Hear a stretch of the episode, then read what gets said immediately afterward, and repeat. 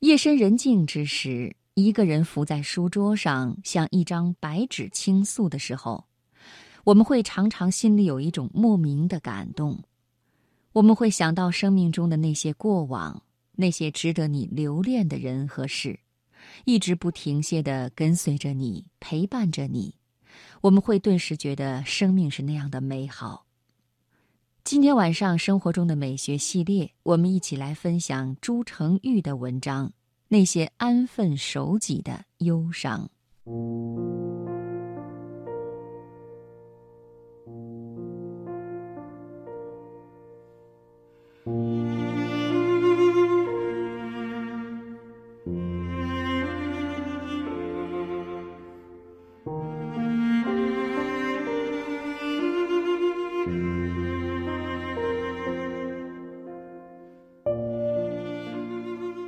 幅安静的画儿，是画家揉碎了自己的灵魂，蘸着回忆勾勒出来的梦。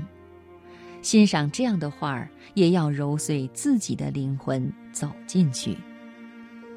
文字是我们对这个世界最好的倾诉方式。有时候觉得自己是那样一只可写的火狐，在雪地上奔跑，追逐自己的梦，留下美丽的脚印。文字就是我们的舌头，就是我们自己舞蹈的脚尖。我喜欢那些诗一样的句子，每个段落之间，每个词语之间都有文字的香，每个汉字的缝隙都透着月光。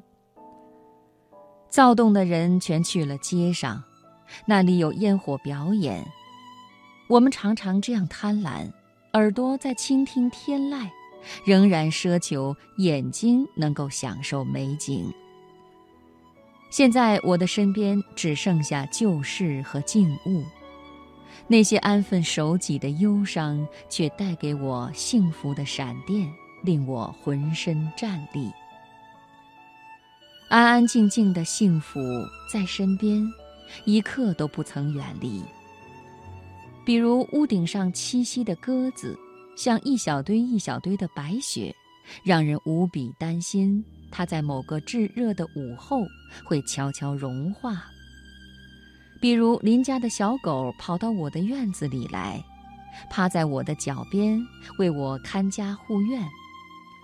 比如在清晨欣赏一幅安静的画儿，比如在深夜写上几句对这个世界的看法。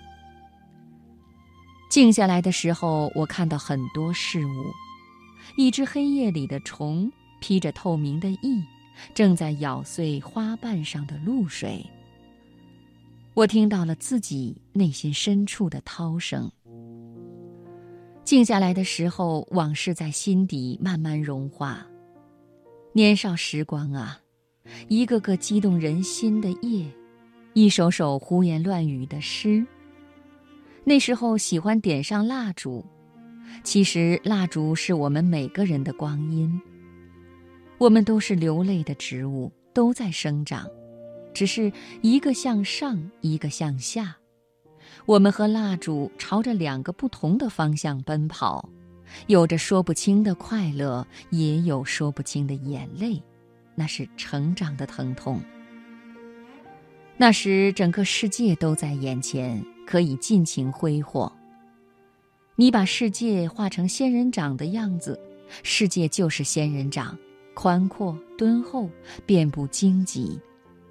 你把世界画成狗尾巴草的样子，世界就是狗尾巴草，卑微琐碎，满目狼藉。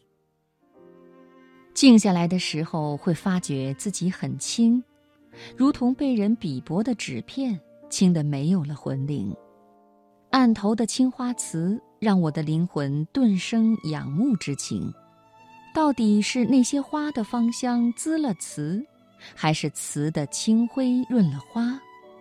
那是个永恒的秘密，任何人都无法破解。这个夜里只剩下幸福的呼吸，均匀舒畅，仿佛快乐的孩子。为了催促自己快些睡下，一遍遍地数着那些枯燥的阿拉伯数字。